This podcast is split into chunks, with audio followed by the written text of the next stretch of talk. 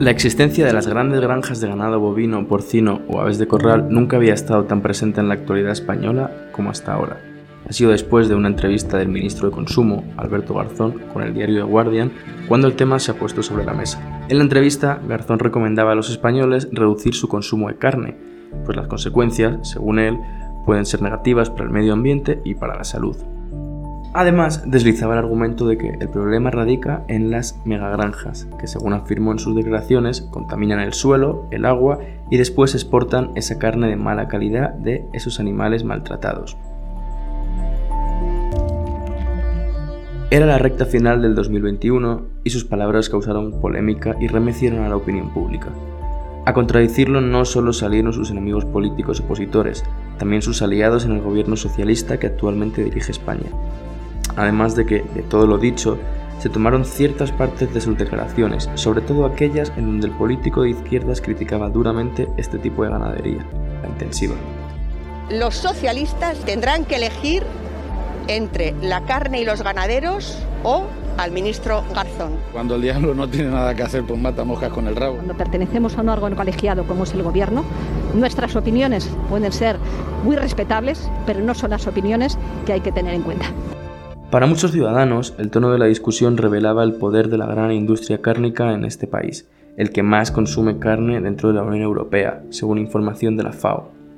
También demostró la falta de voluntad política para regular el daño al medio ambiente que España provoca con las más de 7.000 macrogranjas en su territorio, granjas de producción intensiva que, además, podrían alojar un grado de maltrato animal del que no se ha hablado mucho en las últimas décadas, que han sido en las que esta industria ha florecido. Pero el ministro Garzón no se detuvo ahí y refrendó lo dicho en varias oportunidades y a través de una campaña impulsada en sus redes sociales.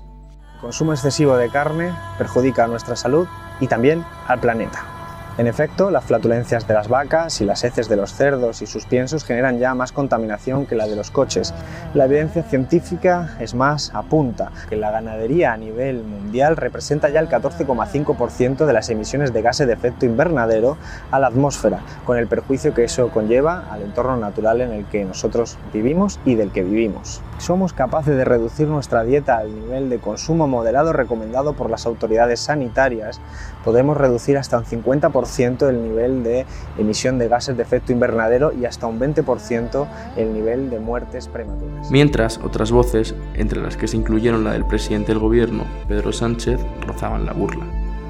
Y finalmente, sobre esta polémica, yo os lo diré en términos muy personales. A mí, donde me pongan un chuletón al punto, eso es imbatible.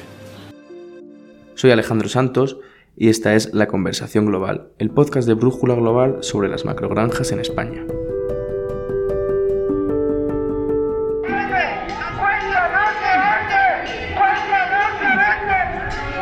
Que paralice las licencias a las explotaciones industriales intensivas. Así, así vais a dejar el pueblo, podríos.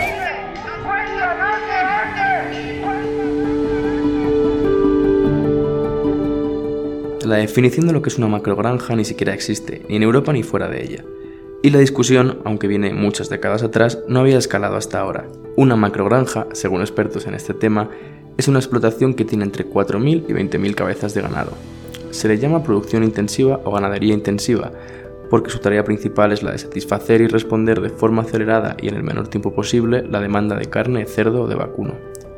Otra característica de la ganadería intensiva clave para entender las protestas que se generaron alrededor de esta actividad es que se lleva a cabo en un espacio cerrado, lugares donde, por lo general, los animales están confinados e incluso hacinados. Al ser miles o decenas de miles, estos animales difícilmente tienen condiciones aptas para tener una breve pero menos tortuosa vida.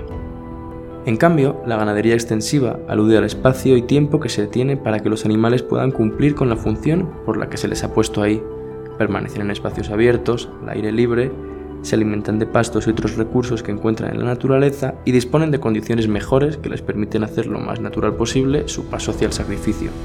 El tema del espacio será clave en adelante. Estos animales arrojan excrementos que luego se mezclan con otros líquidos y residuos, y a todo ello se le llama purines. Las instalaciones tienen que procesar los purines de la mejor manera posible para que no se conviertan en un problema para las poblaciones cercanas. Esta es una de las críticas más feroces hacia este tipo de megaproducciones. Al ser miles de animales, los recursos tienen que ir equiparados para frenar el impacto negativo, y actualmente el problema no ha sido resuelto de la mejor forma. La proliferación de macrogranjas preocupa en muchos municipios de España. En la región hay casi 400 municipios declarados vulnerables por contaminación de aguas procedentes de la agricultura y la ganadería. Parte de nuestro territorio es vulnerable a esta contaminación según el Ministerio de Transición Ecológica. La Comisión Europea va más allá y dice que la calidad del agua en España es mala aunque hay una importante cantidad de ganaderos que defienden este tipo de ganadería y argumentan que no siempre los animales son maltratados o que los residuos no son tirados al medio ambiente sin cuidado, las poblaciones en donde se encuentran estas instalaciones suelen lidiar en carne propia con las consecuencias de su impacto. Un ejemplo de las voces que encumbraron la oposición de Garzón es el vídeo que se hizo viral tras las declaraciones. La autora es la ganadera Camino Lima, de Extremadura, que reviraba lo dicho. Y yo también quiero contestarle, señor ministro. Y quiero decirle que es un ignorante porque usted no conoce ni a sus productores ni a su sistema de producción. Y usted no sabe cómo se produce en España y usted no sabe lo que es una carne de calidad y usted no sabe lo que es una ganadería ni de extensivo, ni siquiera usted es capaz de diferenciar industrialización con sostenibilidad. Usted cree que una cosa va en contra de la otra. Le quiero invitar a que si usted es conocedor de esas prácticas Mm, tan nocivas que las denuncie. Pero usted, como yo, sabe que no las puede denunciar, porque en España no existe ese tipo de producción ganadera. Usted nos está etiquetando a los ganaderos españoles como ganaderos que no nos preocupamos por la sostenibilidad, ni por el medio ambiente, ni por nuestros animales.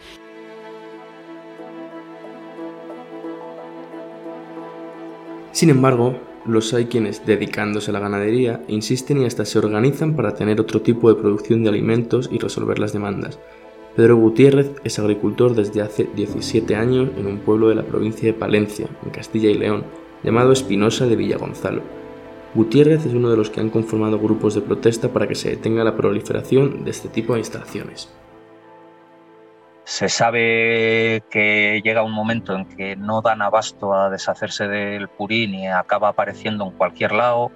Se sabe que en los alrededores de esas granjas todas las fuentes de agua están contaminadas. Se sabe que no han contribuido a que ninguno de los pueblos en los que está sentado eh, gane población, sino todo lo contrario. O sea, generalmente lo que se hace es perder población eh, un poco pues la pescadilla que se muerde la cola. El que se puede ir de un sitio de estos se va, porque son malos olores constantes, que malos olores además que son provocados por los gases que desprende el purín, que son, que son fuente de enfermedades también.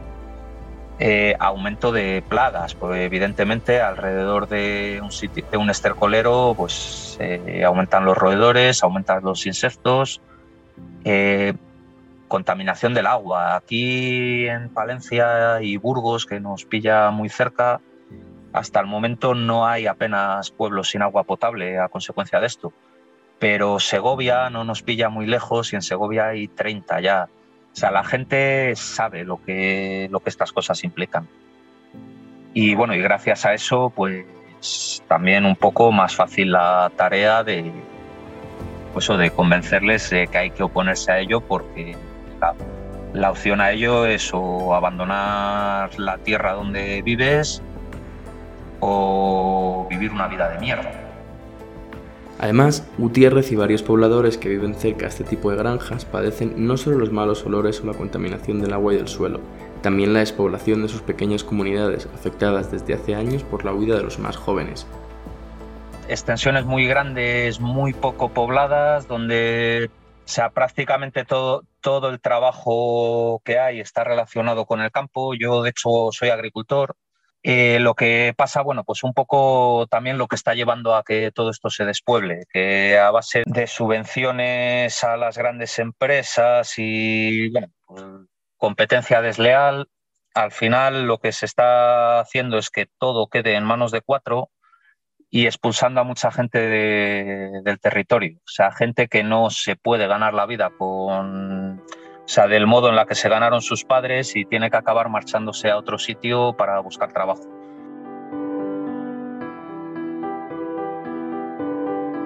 En comunidades como Cataluña, una de las que más granjas industriales de cerdos tiene en su territorio, el gobierno autonómico invierte unos 6 millones de euros al año para abastecer de agua potable a poblaciones enteras. La que hay ha sido contaminada por nitratos por este tipo de instalaciones. Un trabajo periodístico especial realizado por el diario.es y el portal Datadista en octubre de 2021 informaba que millones de euros se van anualmente en ayudas a las empresas integradoras de porcino. Estas empresas son muy rentables y su modelo, a pesar de los purines, los gases contaminantes y los nitratos, sigue creciendo impulsado muy de cerca por las administraciones. En la última década en España ha crecido un 27% el número de cabezas de ganado en el país. De esa cifra, el cerdo representa el 14% de la producción total. En 2020 se sacrificaron más de 56 millones de cerdos y se produjeron unos 5 millones de toneladas de carne. Estas cifras hacen de España el cuarto país del mundo en producción de carne de cerdo. Solo está después de China, Estados Unidos y Alemania. Ismael Carro vive hace 20 años en Polán. También se ha organizado, junto con vecinos, para tratar de generar conciencia en más personas.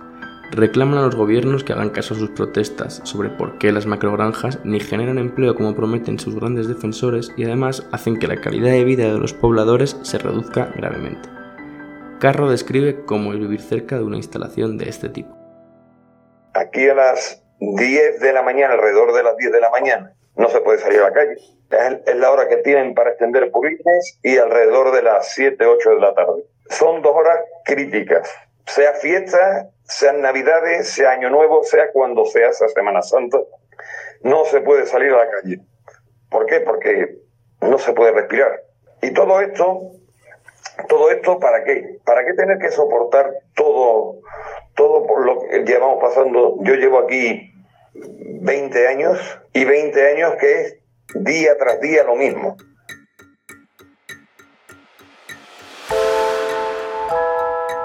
Sobre los empleos y la población de comunidades que llevan despoblándose hace décadas en España, los entrevistados opinan. Aquí te prometen que van a llegar y que van a dar trabajo a todo el mundo, y eso no es así.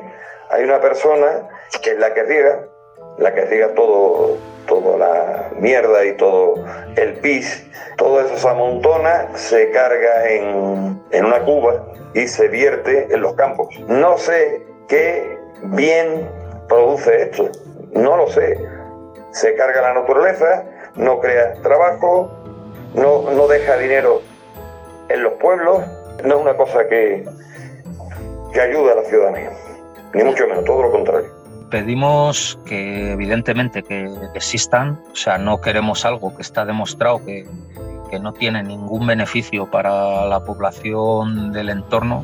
El único beneficio que estas empresas producen es un beneficio económico que se queda en manos de, del dueño de la empresa, que donde esté, o sea, en concreto esta empresa de aquí está, la, la sede está ubicada en Madrid, y sin embargo todas las consecuencias perjudiciales nos las íbamos a comer la gente de aquí. Y además pedimos que, que de una vez, como está haciendo el resto de Europa, se legisle para evitar algo que está sobradamente demostrado que es perjudicial. España está pagando multas a la Unión Europea por la contaminación de las aguas subterráneas por nitratos. Eh, nitratos que en su inmensa mayoría vienen de este tipo de explotaciones. Sin embargo, aquí o sea, te contesta un ministro de Agricultura y una ministra de Transición Ecológica eh, diciendo que es que si cumple la ley se aprueba. Pues, oiga, señores, ustedes son diputados. Precisamente si cumple la ley y es malo, ustedes están ahí para cambiar la ley, que para eso les hemos votado. Estudios científicos, trabajos periodísticos de investigación dentro y fuera de España, reportes de los propios gobiernos autonómicos y demás documentos de la sociedad civil comprueban que la producción intensiva de carne en España está provocando contaminación, maltrato animal y el deterioro de sus propias comunidades. En diciembre de 2021, la Comisión Europea consideró que las autoridades españolas no habían hecho lo suficiente para proteger el agua de los contaminantes provocados por los nitratos derivados de la ganadería y la agricultura industrial, y llevó el caso al Tribunal de Justicia de la Unión Europea. De resolverse en contra, el caso podría significar para España multas cuantiosas si persiste en el incumplimiento de la normativa especificada por Europa. Sin embargo, lejos de los grandes tribunales, la burocracia, los intereses políticos y económicos, está el criterio individual. la decisión de los millones de consumidores de carne en el mundo y las propuestas nuevas que estén dirigidas a abastecer a la población de los productos de primera necesidad, pensando en tratar de reducir lo que más se pueda el impacto ambiental que nuestra huella por el mundo está provocando. De lo contrario, estaremos socoando nuestro propio derecho a existir. Soy Alejandro Santos y esto ha sido La Conversación Global, el podcast de Brújula Global producido por Erika Rosete con las voces de Ismael Carro y Pedro Gutiérrez desde la llamada España Vaciada. Muchas gracias por escuchar esta emisión y hasta la próxima.